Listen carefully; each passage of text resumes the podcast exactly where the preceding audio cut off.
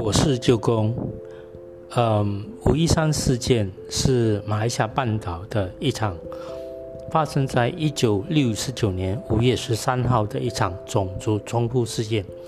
当时发生在吉隆坡，造成了一百四十三人死亡。事件的起因是马来西亚联邦反对势力在一九六九年第三届全国选举中得到了五十亿趴的得票率，第一次超越联盟政府。反对党呢，在五月十一号进入了吉隆坡庆祝胜利，并且游行。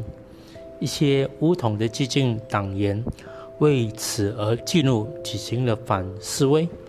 五月十三号，两派人马在街头短兵相见，最终造成了流血大暴动。五月十五日，最高元首录下应了总理东姑阿杜拉曼。之请宣布全国进入紧急状态。马来西亚政府、联邦政府解释，这件事事件主要是马来人、华人之间的种族冲突，原因是在当时各族群之间的政治和经济能力有很大差异。然而，部分华人认为这件事情是马来人针对华人所展开的屠杀行为。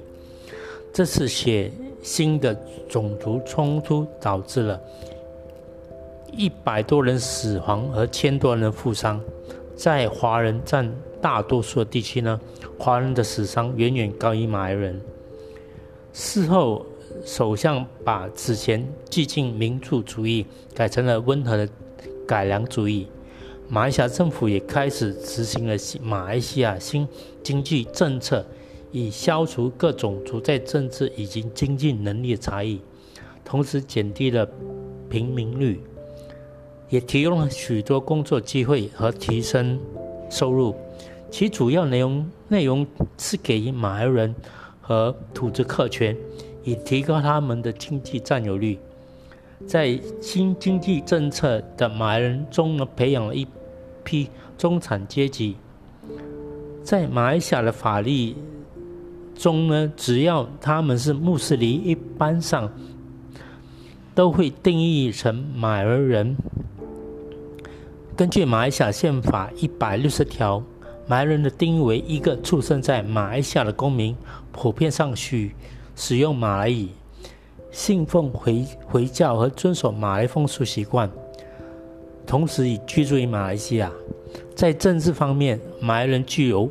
权威主导和统治其他种族，好像华人、印度人和原住民，这也明显展现于马来西亚一政党乌统的全称——全国马来人统一组织。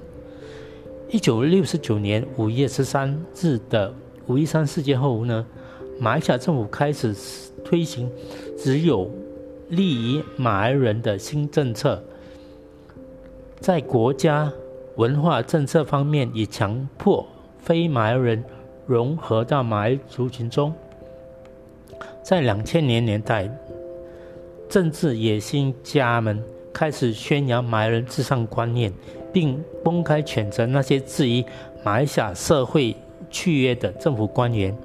你对于五一三事件造成马来西亚的种族情况的影响有什么看法？欢迎留言给我。